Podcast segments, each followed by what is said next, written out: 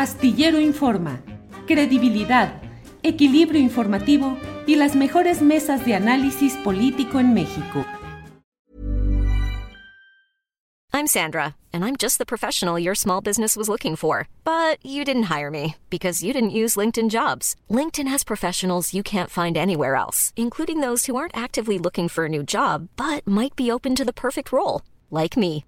In a given month, over 70% of LinkedIn users don't visit other leading job sites. So if you're not looking on LinkedIn, you'll miss out on great candidates like Sandra. Start hiring professionals like a professional. Post your free job on linkedin.com/people today. Hey, it's Ryan Reynolds, and I'm here with Keith, co-star of my upcoming film, If, only in theaters May 17th. Do you want to tell people the big news?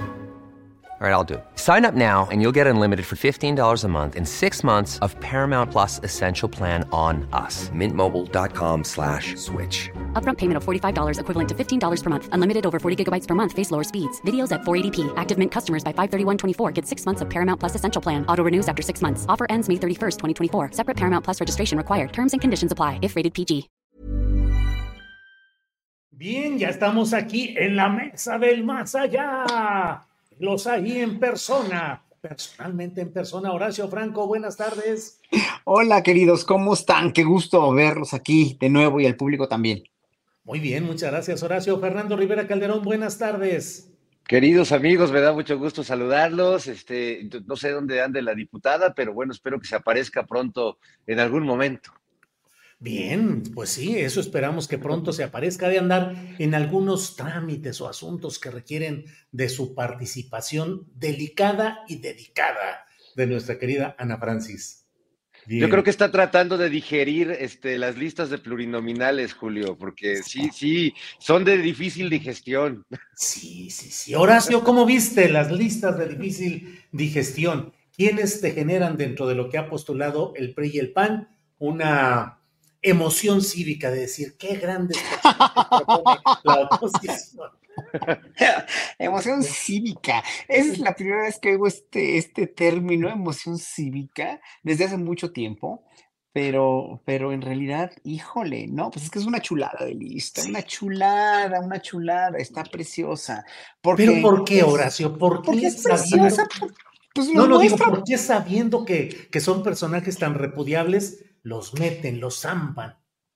Pues los presentan, se presentan ellos tal como son aparte de torpes, aparte de convenencieros, aparte de que quieren mezquinos, porque quieren el fuero para mucha de, estas, de esta gente, como Anaya o como Cabeza de Vaca, eh, es finalmente pues la representación de una mentalidad pusilánime, de una mentalidad derrotada, porque no tienen más que ofrecer y porque finalmente no tienen nada más en la cabeza más que pretender tener legisladores plurinominales que, finalmente están súper quemados, que son de la vieja guardia, de una vieja guardia, y no porque sean tan viejos, ¿no?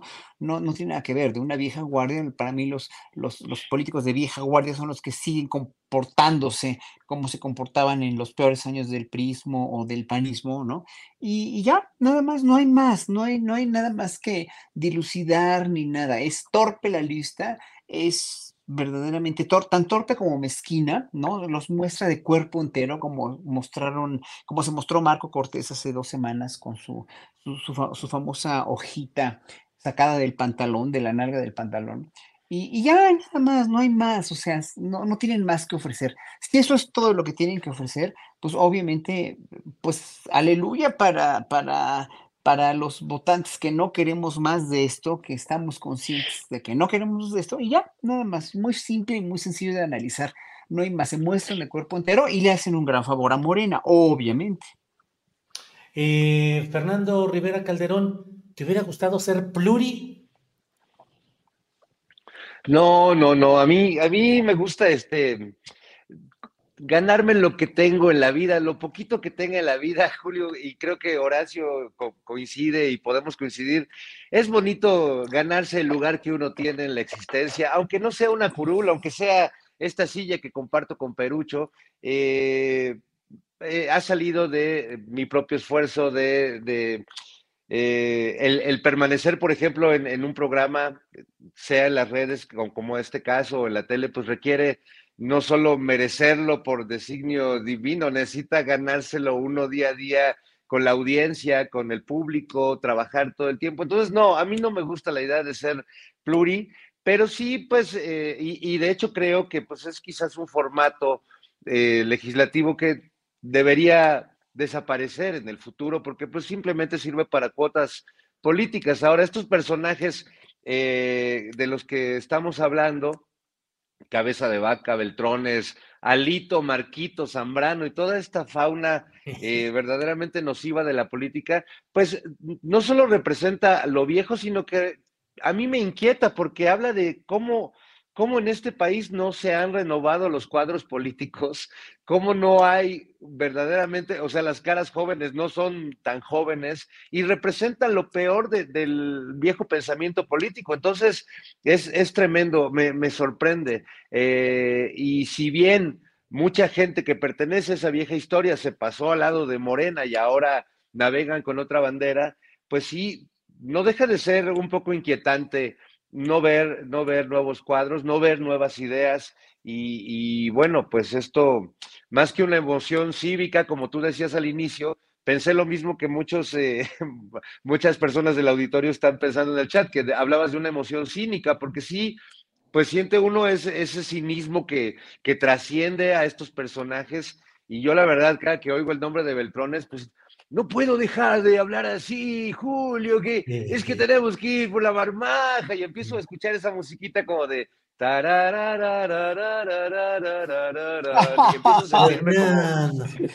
¿Qué pasó? Fernandinho, ¿qué sucede?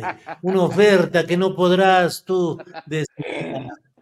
Muy bien, Fernando. Oye, ¿comes espagueti, comida italiana? ¿Te gusta, Fernando? Ah, claro, cómo no, me encanta, me encanta. Este, la pasta, las escalopas, el vino italiano que es muy bueno, este, la ópera italiana que, que marida perfecto también eh, la música italiana, Verdi, el maestro Giuseppe Verdi, y, bueno, pues ahí el, maestro Horacio Franco nos puede dar cátedra de la ópera y de la música barroca y de la maravilla de la música que ha salido de Italia. Oye, Horacio, y luego en varias escenas, digo, pienso en las del padrino, desde luego, se usan segmentos de música clásica, de ópera, en los momentos dramáticos en los que el padrino o sus hijos están ejecutando a medio mundo a cuadras de distancia, pero el otro está escuchando la ópera o está llorando, algunos capos que lloraban ante, ante los conciertos de música clásica. ¿Por qué se utilizarán esos símiles, Horacio? Bueno, pues es que ahora es que lo cortés no quita lo valiente, ¿no? Digo, hay mucha, mucha gente de las más sanguinarias o de las más eh, ridículamente posicionadas políticamente en el mundo, pues son muy cultas musicalmente hablando, ¿no? Y, y pues lo vemos, lo vemos a diario, ¿no? Vamos a, vamos a suponer Hitler que le encantaba la muy buena música, era súper admirador de Wagner y era súper admirador de muchos compositores alemanes, ¿no? Incluso él en los campos de concentración en Auschwitz ponía un, a, un cuarteto de cuerdas darle la bienvenida a los judíos que iban a, Auschwitz, que, que, los iban a gasear en la, en la lista de, de, unos a los que iban a gasear y a los que no, a los que veían más fuertes y más en condición para ser mano de obra, ¿verdad? Este, ahí les tocaban un cuarteto de Haydn, que precisamente eh, tiene eh, el libro nacional de Alemania, el Deutschland, Deutschland über alles, ¿no? Alemania por sobre todo, ¿no? Por sobre todas las naciones. Y, este, y ese cuarteto de Haydn, pues mucha gente no lo puede oír, no lo podía oír hasta, los, hasta recientemente porque se acordaban que si estuvieron en Auschwitz y pues obviamente era un trauma tremendo, pero era un muy buen gusto, ¿no? Y, sin embargo, por ejemplo, ¿no? Sin embargo, eh, hay otra gente que tiene, bueno, el mismo, tengo que decirlo, Javier Lozano tiene un gusto musical, es, él, estudió en el conservatorio, Javier Lozano, no estoy de acuerdo con sus posiciones políticas, evidentemente, pero él es una gente musicalmente muy culta, es un, eh, eh, no, nunca acabó el conservatorio, creo, ¿eh? pero, pero bien música, es muy este, culto musicalmente hablando, y no tiene nada que ver. Y, y, el mismo presidente López Obrador, que aunque sea sensible a la música, muy sensible a la música, no conoce mucho, no creció con la música clásica y no tiene esta, entre comillas, cultura, que no tiene por qué ser la música culta o la música inculta, la música que le gusta a López Obrador también es cultura, pero es otro tipo de cultura a la que estaba acostumbrado yo o a la que finalmente podríamos estar acostumbrados los que estudiamos música clásica. Nada es malo, nada es inferior, nada es superior, todo depende para qué quieras usar la música, si en caso de Hitler mezquinamente o, o, o, en caso de otros dictadores, ¿no? Y bueno, pues López Obrador es una gente sensible y abierta a toda la música, pero él tiene preferencias, bueno, Chicoche, y se, se lo critican mucho, pero es una cuestión de gustos personales y en gustos se rompen todos los géneros. Ahora, lo, lo, que es cierto, este, Horacio, es que el tema de Javier Lozano demuestra que, que, la música no siempre amansa a las bestias. Así es. Llega con su música a esta parte Ana Francis Moore. Ana Francis, ¿cómo estás? Bienvenida. aquí eh, con este paisaje bucólico detrás y enterándome que Javier Lozano tiene sensibilidad de algún tipo, pero sí, sí, es pianista. What a surprise, amigues. Sí, sí, sí, pero como dijo Fernando Rivera, que, que la música no amansa, pero bueno. No, no, no. bueno. es, lo, es, lo, que hay, Julio. Es lo pues que es hay. lo que hay. hay. hay. músicos que son, hay músicos directores de orquesta que son verdaderos sátrapas de sus orquestas. Ah, Han pasado sí. la historia como verdaderos sátrapas y gente muy, muy, de veras, muy maldita. Bueno, el mismo Gesualdo da Venosa, que era un, un conde italiano, un gran compositor del siglo XVII, mató a su mujer. Ahora sí que mató a su mujer, como, como diría la canción de Pedro Infante, le sacó las tripas y la fue a vender como tiro sí, Así sí, era sí. Gesualdo y un gran compositor con una sensibilidad y unas osadías armónicas y melódicas y rítmicas fuera de serie para su época, ¿no? Para el siglo XVII. Pues sí. Estamos hablando de estos temas, Ana Francis, de la música, la política y de los malvados o villanos que disfrutan hasta el llanto. Había la historia de que Al Capone lloraba al escuchar óperas, en fin. ¿Cómo ves ese binomio música-política, Ana Francis? Pues muy interesante. Y ahorita que Horacio hablaba justamente del asunto del presidente, yo hubiera deseado, por ejemplo, que el presidente le gustara el teatro, que fuera al teatro, ¿no? Lo que sí le gusta es la literatura y lo vemos, ¿no? Siempre anda citando, sí le gusta la literatura mucho más histórica, etcétera. Quién sabe qué tanto la narrativa o qué tanto le dé tiempo para leer narrativa, pero le gusta, le, le gusta la lectura, la literatura. Por ejemplo, a la secretaria de Turismo local le encanta el teatro, entonces a la menor provocación va al teatro. Y sí sería interesante pensar eh, qué bellas artes disfrutan quien hace función pública, ¿no? Eh, qué les gusta, etcétera, y, y, eso, aunque ya con lo de Javier Lozano, ya qué tristeza, ya me quitaron todo argumento de que puede ser buena idea que les guste algún tipo de manifestación artística. Este, ay, pero mira, con que les guste la música, pero no sean músicas, eso sería lo mejor. Bueno. Oye, pero, bien. pero me, me, imaginé una temporada en Bellas Artes, imagínate de ópera política y en vez de Rigoletto, Rigualito. Rigualito, reigualito, reigualito.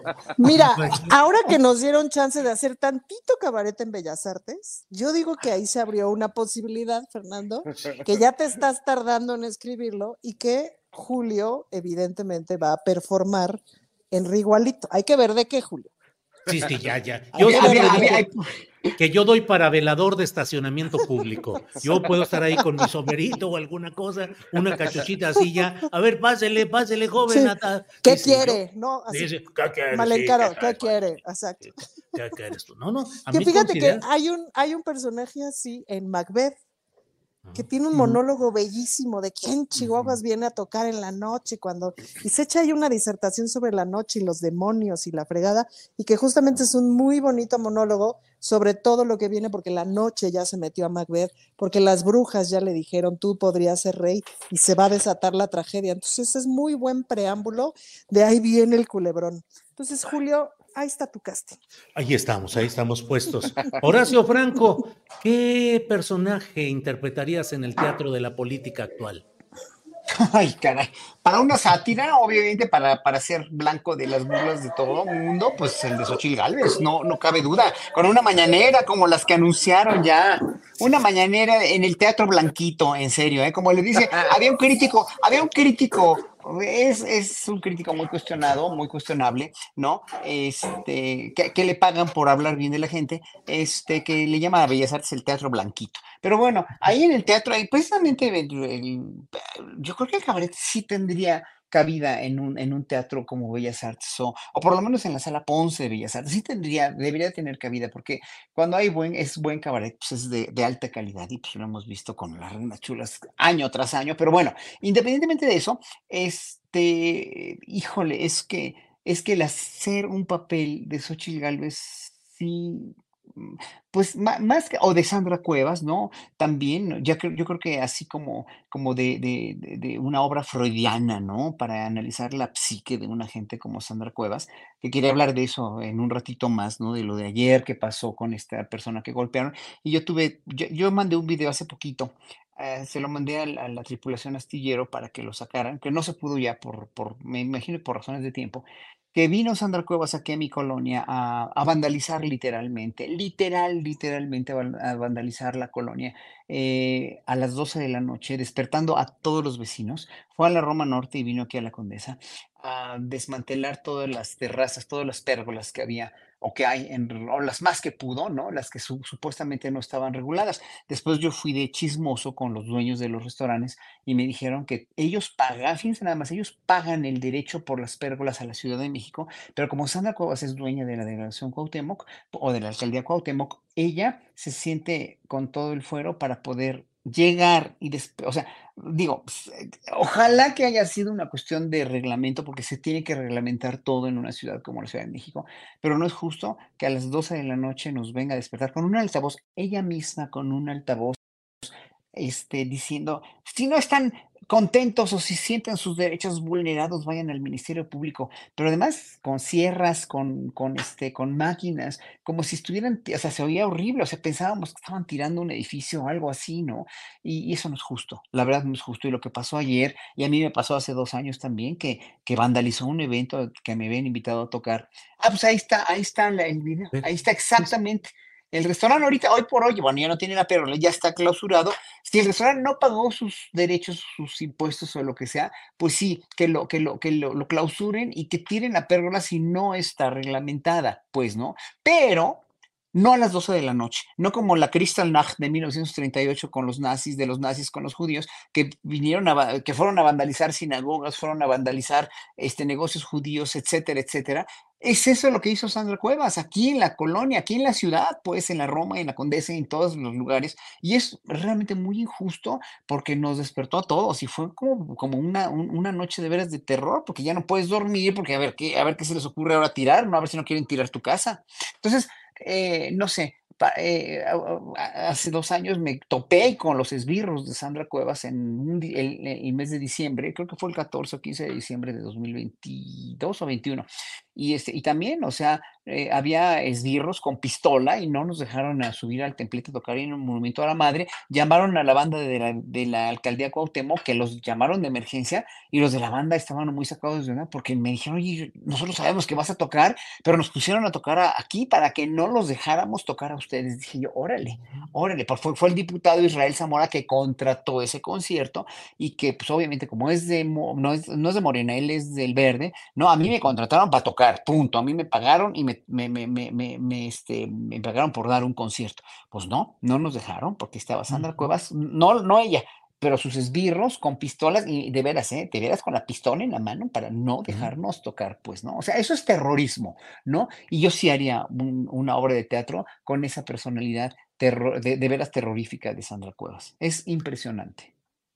Eh, Fernando Rivera Calderón, ya que estamos en estos terrenos, dime por favor qué musicalización y qué consejos le darías a Xochil Gálvez para su mañanera. ¿Cómo colocarías cuántos teleprompters, cuántos eh, chicharitos? Eh, ¿Colocarías eh, reporteros a modo para que le hicieran preguntas amables? ¿Cómo armarías todo eso, productor Fernando Rivera Calderón? Sí, bueno, habría que hacer algunos ajustes, Julio, para que funcione bien este, de entrada, pues tendríamos que, que sustituir a Loret Molécula por Loret. Había que invitar a Loret para que fuera. Loret Molécula.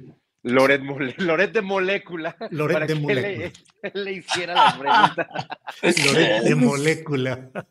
Para que le hiciera las preguntas así, buena onda, y le, le arreglara la plana cuando diga que se, que se privatizó el sector privado y los países noruegos y esas cosas, ¿no? Luego, también habría que ajustar el título, porque para ser mañanera a las 10 ya es muy tarde, tendría que ser la almuercera o la, la matraquera, yo le pondría, porque además maneja muy bien la matraca. Sí, ya viste, sí, sí. Nosotros ya somos más tarde, ya somos la conferencia masallera, pero esta, esta puede ser la almuercera o la matraquera. Y bueno, este, a lo mejor habría que poner, en vez de Jesús Ramírez, pues otro prompter para, pues, este, que ella para donde mire pueda encontrar el discurso. Y, y bueno, no sé quién podría sustituir, por ejemplo, a la Vilchis, ayúdenme amigos, pero bueno, sí tendría que Kenia, Kenia López, puede ser Kenia. claro, o a las Raki que, que, dice que hay que mentir todo el tiempo, o Raimundo, Raimundo Riva Palacio que dice que la verdad ya es irrelevante. Cualquiera de ellos dos creo que podría ser el de quién es quién en las, las verdades, o no sé cómo se llame ahora. Raimundo Rivilchis. Raimundo Rivilchis, estaría muy bien. El señor Vilchis. Yo ya lo quiero ver, la verdad, este, sí, sí, y nos da tiempo porque incluso cuando este, el presidente eh, se cuelga en la mañanera, casi siempre a las 10 ya le gana el hambre y se va por el tamal de chiquilín, entonces nos da tiempo perfecto de ver las dos. A lo mejor me voy a perder, venga la alegría, pero no importa, puedo hacer el esfuerzo. Estamos... Yo, quisiera preguntar algo que dices que le gana el hambre. A mí me impresiona López Obrador, de verdad, su, su, su su fortaleza física porque tampoco le dan ganas de ir al baño. O sea, de veras, ¿sí? O sea, es. Está tremendo, está tremendo. se la pasa de pie. ¿A qué hora? ¿A qué hora va al baño? A mí, eso a mí eso es lo que más me sorprende, porque yo sí me canso de pie muchísimo. Sí, yo también. Yo como los toros busco las tablas. Yo rápido busco dónde sentarme y acomodarme y él se la pasa parado. Incluso hay ocasiones en las que podría sentarse y no, se la pasa. Impresionante. Sí, sí, y muy tranquilito. Sí. Ana Francis está. También de salud por su ayuno intermitente, porque ese es un ayunote. Sí. Estamos haciendo concurso de oposición para la producción de las almuerceras o matraqueras de Xochil Galvez. Así es que, Ana Francis, por favor, ¿tú qué consejos darías? Como productora, ¿qué, qué harías en todo eso? Teleprompter, chicharito. Yo, eh, yo pondría un buen número de butacas, Julio, porque a las 10 de la mañana, como dice Fernando, ya es una hora muy razonable. Entonces, mulas como nosotros estaríamos allá en primera fila, porque creo que sería de muchísima diversión. Entonces, eh, pues porque a ver, aviéntate entretener mulas como nosotros, este, dos horitas, híjole, sí va a ser de mucho disfrute. Pensaría yo poner en cómodas, o sea, poner cómodas butacas por dos razones. Una, por si vas a estar ahí este, sentado un buen rato, te puede ayudar. Y dos, por si está muy aburrido, que tengas chance de echarte una jetita eh, y, puedas como sostener. Y sí pondría un buen número de butacas, Julio. Pienso que podría tener incluso dos o tres veces más personas de las que tiene el presidente, uno por la hora y pues porque ya pagando, ya la cosa se facilita mucho más. El chayote como quiera siempre facilita que la gente te quiera, ¿no? Estaría, estaría interesante el asistir. ¿Tú estarías dispuesta a ir, Ana Francis, a una de esas eh, conferencias como representante de Astillero Informa? Sí, imagínate, Julio, la diversión. Yo, igual, yo también me apunto. Pero es que este... cuatro ir los cuatro sentaditos así en primera y estar en el grupo del WhatsApp así de, ¿ya viste? De, oye, a ver, dile esto o así. yo pensaba que echándole lucecitas verdes, ¿eh? se vio así como chun, chun, chun. Es que además yo creo que compartiendo stickers, ¿no?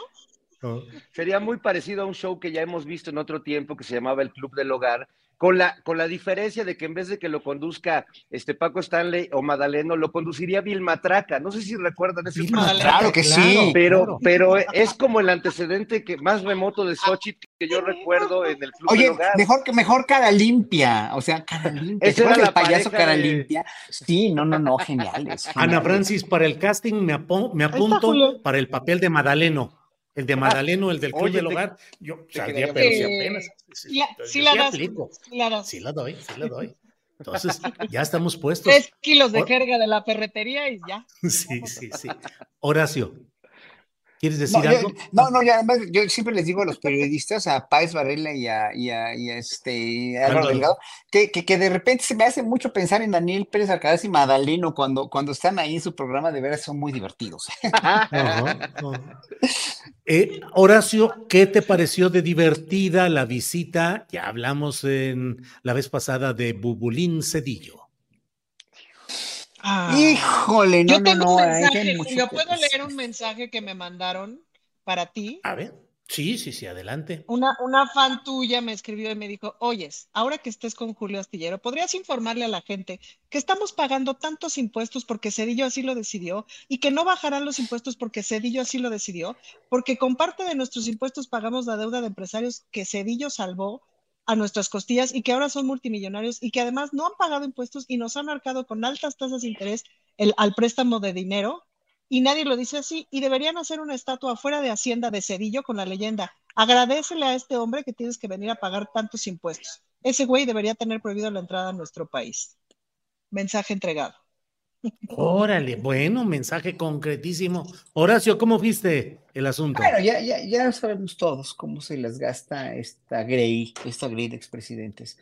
Eh, a, a mí, a mí lo que me parece patético, terrible, es que, es cualquier sociedad de inversión, cualquier este, conglomerado de la banca que invite a alguien así, es porque en verdad no tienen vergüenza, no tienen respeto por el pueblo de México.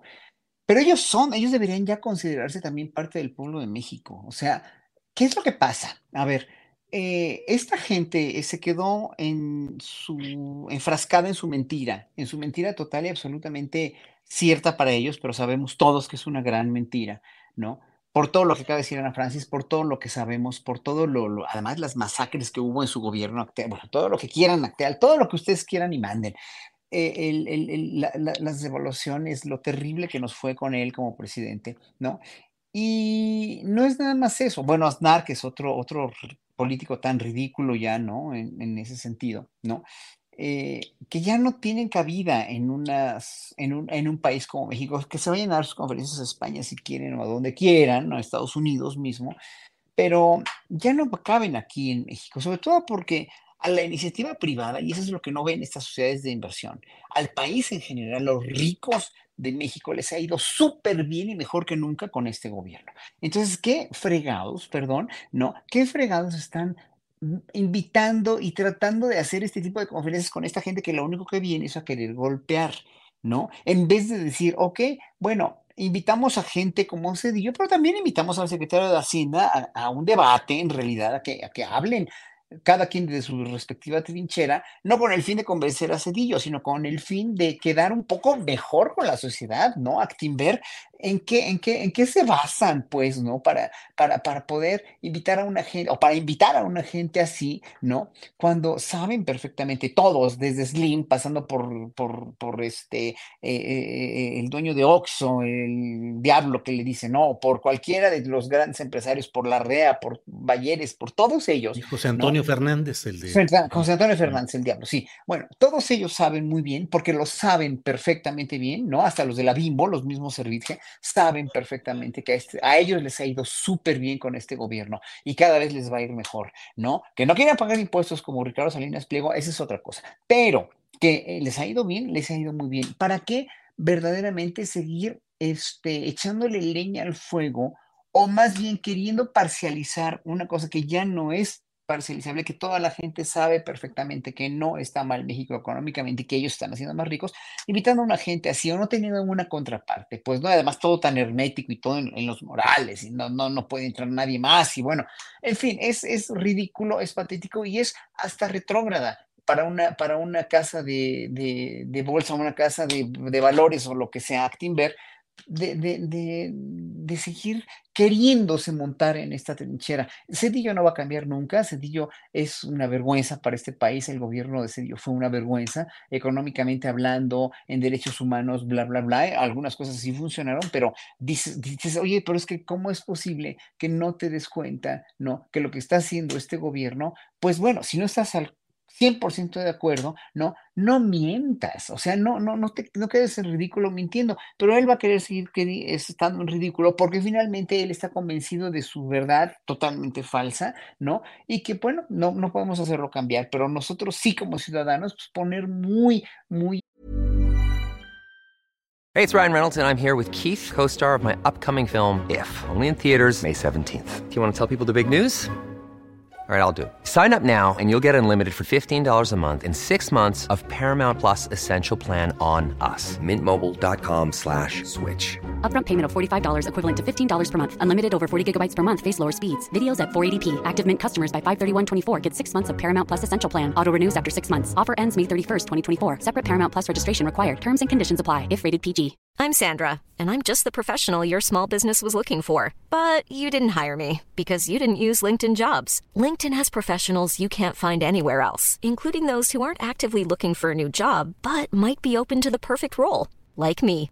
In a given month, over 70% of LinkedIn users don't visit other leading job sites. So if you're not looking on LinkedIn, you'll miss out on great candidates like Sandra. Start hiring professionals like a professional. Post your free job on linkedin.com/people slash people today.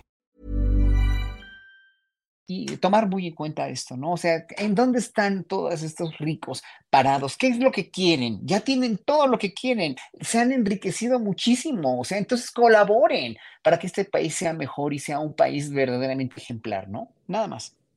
Bien, gracias. Eh, Julio, Sí, Ana un dato, Francis. un dato cultural Ni modo. Fernando, te brincamos una y otra vez. Ni modo, ya ahorita aquí el relajo. Ana Francis.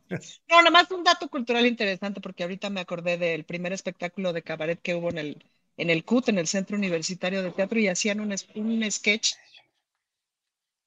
que era Macbetillo, hablando de Macbeth, porque justamente Cedillo tuvo una entrada al poder, pues muy parecida a la de Macbeth, gracias a la muerte de Colosio, ¿no?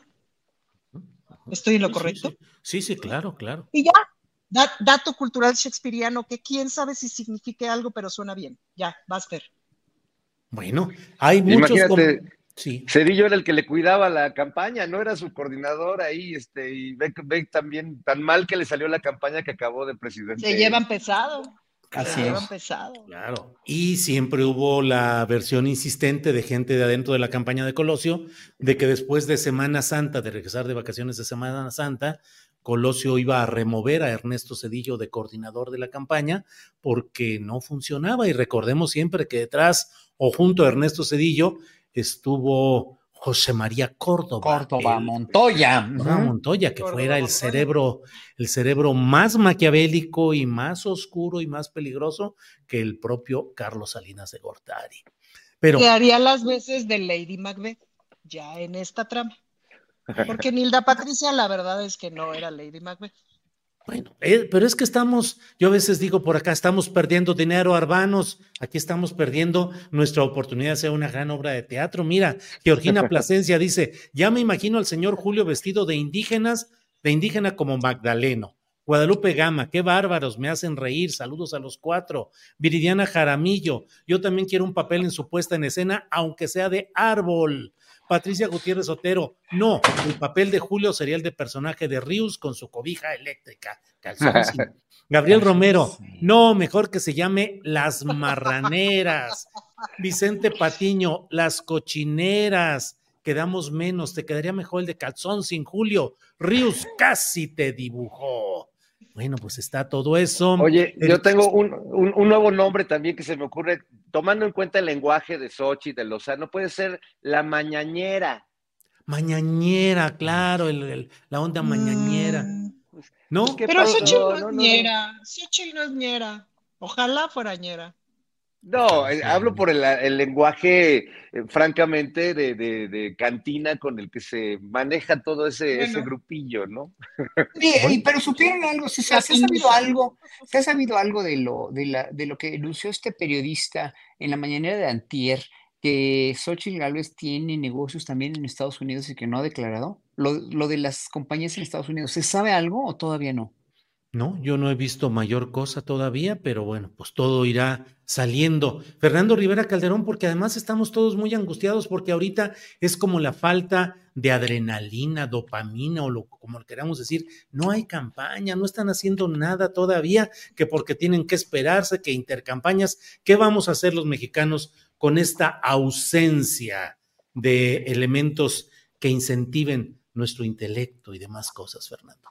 No sé, Julio, fíjate que nunca en mi vida político-sexual había vivido tantos coitos interruptos como en esta maldita elección. O sea, ya cuando uno va agarrando vuelo, que no, pues que es veda, no que es intercampaña, no que es, o sea, ¿qué onda? Eh, o sea, no, no hay otra manera más que llamarlo coitus interruptus electorerus, este, culeros, porque de veras no, no le veo ningún beneficio. No conozco a ningún este, diputado político, aspirante, que diga, oye, qué chidos están los tiempos políticos con estas intercampañas y con. O sea, no conozco a nadie que le, que le agrade. Y a mí en particular, la verdad es que sí me, me estresa, ¿no? Porque no, no puede uno fluir.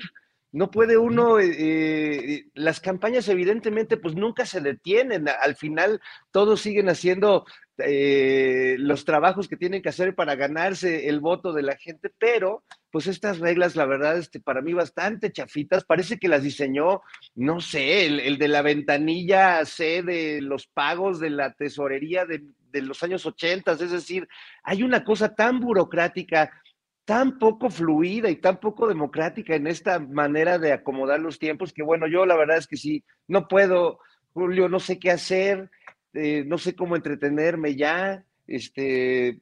Angustiado, ansioso, ansioso. más, que, más que de por sí. Más, más, ayúdenme, por favor. Sí, necesitamos una inyección de electrolitis, electoritis. Eh, oye, Ana Francis. Es que yo sí sé lo que está pasando adentro de las dos campañas, entonces estoy muy divertida. Porque tampoco puedo decir nada, porque delito electoral, amigos, pero si quieren nos tomamos un café Platícanos aquí entre nos, así, y en clave, experimenta así en clave. Oye, escribe, escríbelo, escríbelo en el chat, escríbelo en el chat aquí y ahorita lo decimos nosotros. Tú lo tienes, ya, si nosotros no tenemos en el entierro. Decimos a otro nombre. A ver, lo que sí les puedo decir es que además me está tocando ser parte de conversaciones, uff, súper interesantes. Eh, ver un montón de cosas de cómo funcionan las cosas, de cómo funcionan, de cómo funciona el Estado ya en pedacitos, o sea, como en, en los lugares más profundos, en la maquinaria más profunda y eso, y, y ver a tanta gente técnicamente pensar, trabajar, imaginar, la verdad es muy hermoso. Este, y quién sabe si eso, fíjense, es difícil como cómo se puede comunicar luego en las campañas. O sea, estaría padre que justamente las campañas pudieran reflejar los sueños, la imaginación, el entusiasmo, el empeño, el conocimiento de tanta gente que está detrás de la persona que finalmente va a dar la cara, pues, ¿no? Y sí tendríamos que pensar, o sea, sí tendríamos que también repensar la política desde ahí, pues, ¿no? Desde ¿cómo hacemos que las campañas no, no sean esa cosa horrible que solo es, o sea, hay una parte bonita del meeting cuando el discurso es interesante, etcétera, pero hay otra parte que es aburrida, ¿no? Eh, y que quienes seguimos los mitos, o sea, pues a mí me toca ir a todos, pero a ustedes les toca seguir todos más o menos, ¿no? Entonces que de pronto dices, ah, ya me aburrí, pues, ¿no? Em, y que creo que sería súper interesante pensar en cómo las campañas pudieran reflejar también los, los procesos internos de reflexión, de pensamiento, de imaginación, de creación, que como estoy participando en dos, eh, de alguna manera o de otra, uff, uff, Uf. Muy interesantes. Y dos y visiones, ¿no? O sea, estilos bien distintos de eh, quien piensa de una forma eh, científica, no sé qué, ordenada, bla, bla, bla, rigurosa, bla, bla, bla, y de quien piensa con una imaginación de ahí te encargo y alegría y color, y, ¿no? Em, y cómo, pues cada cosa implica un estilo de gobernar que es bien interesante, verlo, analizarlo, ser parte de. Entonces ya pasé un chisme electoralmente legal, en forma electoralmente legal, ya, ¿Cómo ves, Horacio? ¿Nos damos por satisfechos o presionamos la presión? Pues digo Fernando Rivera, digo. Eh, ¿Qué pacho? Pues, pues uno, como, uno no es parte del club, yo, yo, cualquier cosa que uno diga va a ser, este, nos van a denunciar por actos de pre-campaña, actos. Pero este imagínate tú, o sea, de dónde viven ustedes tres, ¿no? ¿Cuál es el problema más complejo? Y entonces, el grupo de personas que está pensando técnicamente en cómo se podría resolver, avanzar en la resolución de ese problema. Pues desde la política pública, desde, desde, la, desde el urbanismo, desde no sé qué, ¿no? O sea, tienes ahora, por ejemplo, la noticia esta de que Zapopan le acaba de entregar la concesión de qué fue, Julio, del alumbrado. El agua ¿de qué potable, del alumbrado, del Del alumbrado público, así es. Oye, Fernando Rivera, un sí. chisme, tienen un sistema de recolección de basura que parece que es bastante bueno, pero privatizado, ¿no? Sí, hoy, hoy tuvimos que pagar 100 pesos para que se llevaran el arbolito de Navidad, porque de otra manera no se lo llevan. En fin, Ah, pero bueno, en fin, Horacio, Horacio, pensar es- esas cosas es muy bonito. pensar en esas cosas. ¿Te sigue pareciendo, Horacio? Ya no tienes el cuadro ese así de la angustia extrema de, de así, vas viendo las cosas más claras, te preocupa la, la futura constitución de las listas de candidatos de Morena, porque bueno, ya hablamos del PAN y del PRI, que de veras se lucieron negativamente en el sentido de proponer sus peores cartas, pero también hay mucho jaloneo y mucho ruido y muchas protestas al interior de Morena, Horacio. Voy a decir lo que siempre digo, ¿no? Y, yo creo que me voy ahí abajo donde está el cuadro del Jonas para poder decir esto. O sea, me preocupa tan, me preocupa mucho más Morena ya como partido que como movimiento, ¿no? Respiramos tranquilos cuando, cuando Han Ron se salió de, de toda esta jugada, cuando lo sacaron o se salió, ¿no? Eh, a mí me da igual, que bueno, no queremos a un Han Ron dentro de, dentro de, o en ningún pacto en Baja California con Morena, ¿no? Eh, me sigue preocupando, me si- sigo viéndolo mal, el, oportunismo cuasi mercenario y, este, y, sobre todo, pues, pragmático de, de, la cúpula de Morena junto con estas personas como Romel Pacheco, etcétera, etcétera. Pero lo que más me alarma ahorita es el chapulineo impresionante que hay en todo el país, ¿no? De diputados y senadores locales que se van de un partido a otro. Es impresionante cómo deja ver esto, ¿no? Como que en la política mexicana hay todo menos convicción, hay todo menos ideología, hay todo menos nada, o sea, no hay nada. Y eso me da verdaderamente una muy, muy mala impresión porque la gente con ideología, como las bases de Morena, como los que estamos aquí, porque tenemos una ideología, o, o- que alguien que está en Morena, como Ana Francis, o que es ahora diputada por Morena, que tiene una convicción, somos muy pocas o somos una minoría y en ese sentido, o, somos mayoría en un partido como Morena, no, son mayoría, pero pues no nos toman en cuenta. Lo más importante es qué nombre tiene Rommel Pacheco para que tenga votos en Yucatán, para que sea el- electo como alcalde de Mérida, ¿no? Y etcétera, otros, otros tantos casos, ¿no? Pero es, es muy triste. Es triste porque finalmente vemos que la política pura, la política ideológica, la filosofía de la política, pues vale un comino en este país, vale gorro, y lo que importa, y sí, claro, pragmáticamente son los votos, son los votos para, para Morena, y es el fuero, y es, y es el, el querer seguir teniendo el control para la oposición. El pueblo vamos a decidir, sí, pero finalmente el que siempre va a salir incólume y victorioso, pues es López Obrador, porque va a proponer sus reformas, etcétera, etcétera, y va, va a haber hecho toda la obra que hizo, va a dejar el legado que dejó, que es un legado realmente, por una parte, muy bueno, y por otra, pues las deudas que va a dejar, como la seguridad o- o la cuestión. Yo, yo no creo que la cuestión de salud esté tan mal, porque me consta en algunos casos, en- no, no en todos, obviamente, pero este, sí va a dejar un legado que todavía es medio irreparable y va a seguir siendo irreparable con la cuestión del poder del narco, el poder, ahora sí que el poder fáctico, diría Xochitl, más grande del mundo, ¿verdad? Este, que, que no lo van a poder solucionar ni él ni las siguientes presidentas o presidentes que vengan en, en- otros años más, porque mientras no se acabe ese mercado y ese círculo vicioso, que es un círculo muy virtuoso para ellos, ¿no? Para los, los gobernantes de Estados Unidos o para los fabricantes de armas de Estados Unidos, etcétera, etcétera, ¿no? Y aquí pues nos toman como rehenes, ¿no? Seguimos siendo realmente el patio trasero del narco de Estados Unidos, pero por otra parte, pues López Obrador ha tenido una política internacional bastante buena, muy con muy buenos resultados, muy dignificante, y pues eso, eso es parte del legado de López Obrador, eso no tiene nada que ver. Lo que sí me importa mucho, lo que sí me tiene muy preocupado es precisamente esta cuestión de la, de la, de hasta dónde va a llegar Morena, ¿no? Con este, con estos chapulineos y con este pragmatismo que no los va a conducir a otra cosa más que vayan perdiendo credibilidad como fueron perdiendo los partidos anteriores, en los sexenios anteriores. Bien, les eh, comunico que el Partido Acción Nacional ya está informando que mañana será la entrega de la constancia como candidata a la presidencia de Xochitl Gálvez, mañana sábado en la sede del Comité Ejecutivo Nacional del PAN, eh, a partir de las 10 de la mañana en la colonia del Valle, en la alcaldía Benito Juárez. Por si alguno de ustedes desea Julio, ir. Julio, pero a, ver, espérate. vamos. No, no se la habían dado ya, no, no es la matraca esa su bastón de mando, no, no fue ya la entrega. No, no, no, no, no. Es que, es que va por etapas. Ya estuvo con el PRD. El supersocialista Chucho Zambrano, ya estuvo primero el PRD, ahora viene el PAN y luego habrá con el PRI, ¿no? ¿Estás no, no, sobrio? sí, Sí, pero la constancia, o sea, a ver, ¿Estaba yo- sobrio Chucho Zambrano? ¿Eh? ¿Estaba sobrio no. Chucho Zambrano? No se sabe, no se sabe, la verdad. Pero a la hora de Porque ya ven lo que dice Sandra Cuevas. Yo nomás pregunto. Sandra. Ah, pero, pero ahí hay una cosa que, que, que si, si fuera congruente este movimiento, este corazón por México, o lo como se llame, ¿no?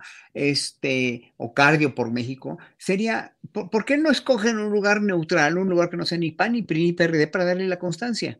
¿No? Y, y los tres, los tres este, eh, presidentes de los partidos. Porque son ciudadanos, pero partidistas, Ah. ¿no has entendido? Claro que sí, ciudadanos. Para que entiendas, yo soy lesbiana, pero soy heterosexual. Ah, mira, no, pues yo, yo, soy Así gay. de Yo- claro. sí, pues, Así yo- de claro. sí, pues, sí, yo, soy- yo- Oye, yo soy Fernando, gay, soy. Sálvanos de Fernando una- es baboso, pero también es baboso. Fernando, sálvanos de una Cálmate. multa. Cálmate. Sálvanos de una, sálvanos de una multa que puede ponernos el INE por inequidad, porque nadie aquí quiere recordar que hay otra candidatura, la de Álvarez Maínez del sí, Movimiento cierto. Ciudadano. Ah, ya, Pues, jefe, patroncito, Rivera Calderón, póngale por favor algo de salecita ahí, algo de, ayúdele por favor, empújelo al, al joven Maínez, por favor. Es que ahí es donde ha estado el, el cerco informativo todo el tiempo. Somos nosotros cómplices, Julio, de ese cerco informativo. Pero no es a Xochitl ni, ni a Claudia, es al pobre de Álvarez Maínez, que Nadie nadie, lo pela. Y mira, le, le pega a todos, este, critica a todos, avienta piedras para acá. Es como el changuito de- de- del zoológico de Chapultepec que avienta cosas al vidrio y nadie lo voltea a ver. Este, yo creo que sí tenemos por equidad, sobre todo por, por eh, el principio de equidad. Mira, deja que le dediques el mismo tiempo, mencionarlo, Julio. O sea, Sí. de pasadita, así, decir Sí, su nombre, así, de acuérdese que está él ahí porque, porque sí es gacho. Y además, o sea, él podría ir a, a- a presentar su denuncia como Xochitl, así decir, oiga, no me están dando al mismo tiempo, pero pues yo creo que tiene miedo de ir y que no le hagan caso. Está, está grave su situación. Yo sí creo que, que ahí algo tienen que hacer los Fosfo o Dante o quien quiera que, que se haga cargo de ese niño abandonado en la justa ay. electoral. Que alguien piense en, en- en los niños, en, en- en Álvarez Maínez, por favor. Sí, un- Eh, una como sea, pero ¿y los fosfo, fosfo? Los. Francis, ¿Qué recomendar ahí? Porque este joven Álvarez Maínez, 38 años de edad, nomás no crece y no avanza y ahí está encajonado. Bueno, hay que apoyar a la juventud, Julio. Lo que pasa es que nosotros ya estamos muy rucos, pero sí hay que apo- apoyarlo. Hay que... El otro día alguien me decía, ¿cómo se llama este, el del MC? Álvarez, ¿qué? Álvarez, ajá. Sí. Y estuvimos como cinco Álvaro minutos. de- Maínez, ¿no? Álvaro Maínez. Álvaro. Maínez. Así. Pues a saber, ¿a quién será ese señor? Bueno, ¿qué sabemos de ese señor?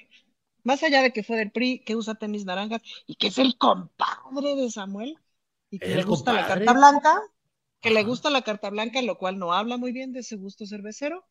Este, ¿qué más sabemos de él? Nada, pues que no tenía de otra ahí el MC y el vato Samuel García. Y entonces digo, aquí mi O sea, pero ha brillado políticamente, en años pasados ha brillado políticamente por No, no, no, ha sido burocracia partidista, operador partidista, es eh, privilegiado, gente de Dante Delgado, y bueno, pues ahí lo van Mm. colocando. Y, Bueno, y es tengo- el relevo, es el relevo de el nuevo, porque Sí, la el publicidad en realidad habla de el nuevo que no es él, porque este es el otro nuevo o el menos nuevo, no sé. El nuevo de lo nuevo. Horacio. Pero en vez de la canción de, de Fíjate que- Movimiento Naranja, en vez de la canción de Movimiento Naranja, le debemos de, de componer una, o, o de poner una cancioncita esa de Oh mamá Inés, oh mamá Inés, todo lo negro, tomamos café, para Maines, ¿no? Para que reconozcan su nombre, porque nadie lo conoce. En verdad, nadie sabe quién es. No, Horacio, Oma Horacio, Maines. perdóname Andas que haciendo albures con lo de Oma Maines, ¿eh?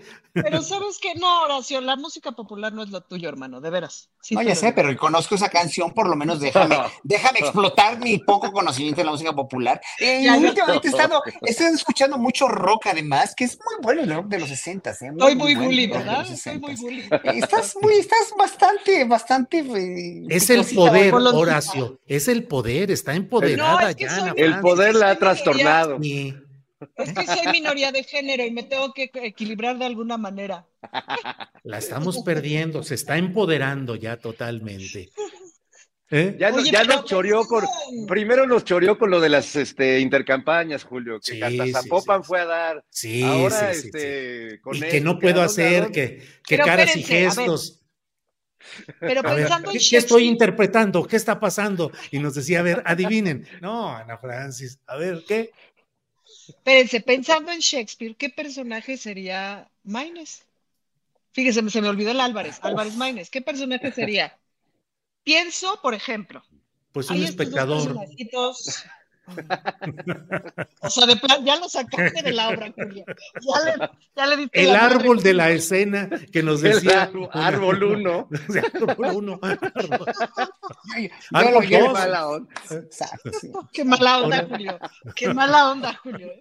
Sería la música, la música compuesta, por ejemplo, por John Dowland, de los compositores ingleses del 17, para las obras de Shakespeare, que es altamente ignorada también por todos.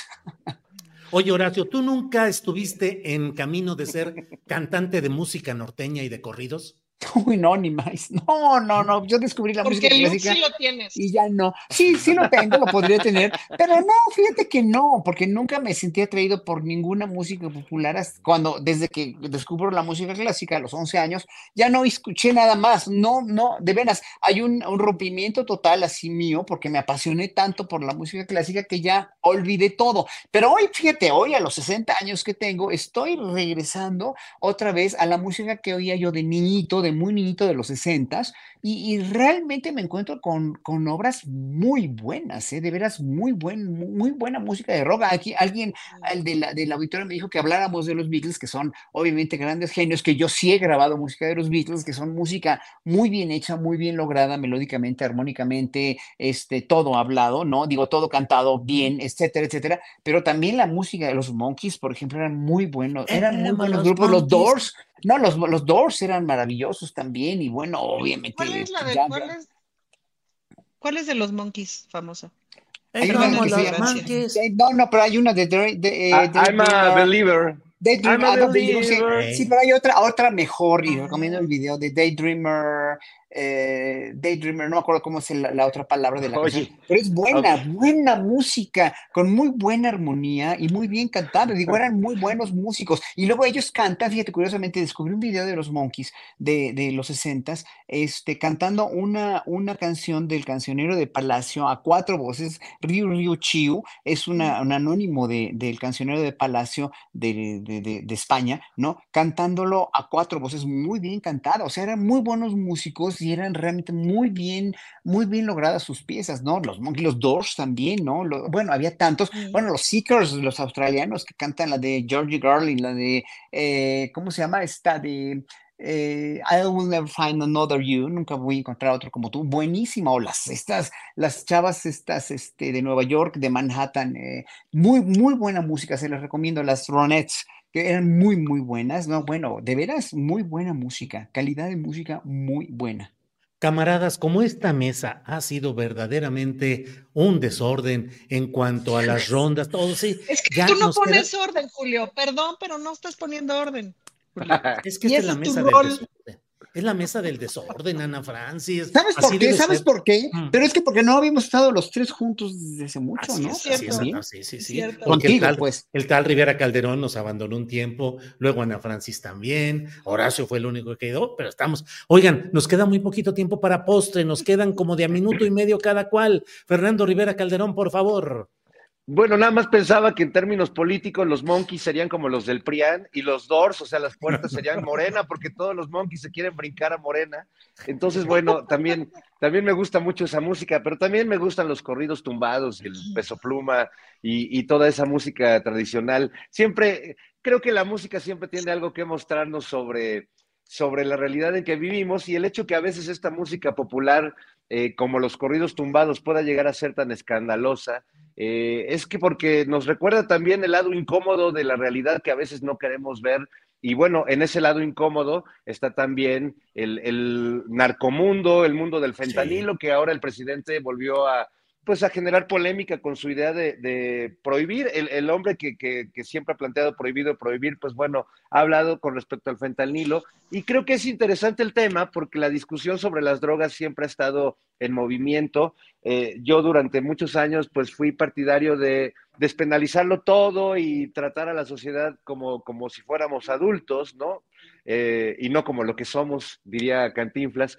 Pero sí creo que hay sustancias nuevas en el mercado que si bien son consideradas como drogas, igual que la cocaína o la heroína o la marihuana, en realidad tienen connotaciones sobre la salud mucho más eh, nocivas y mortales. Y creo que sí, eh, yo más que apegarme a, prohibir, porque no, no coincido con esas posturas y creo que no han funcionado en la historia, sí creo que amerita una buena revisión del, del tema sobre las sustancias que están en el mercado y que se siguen usando libremente más allá de la lucha contra el crimen organizado.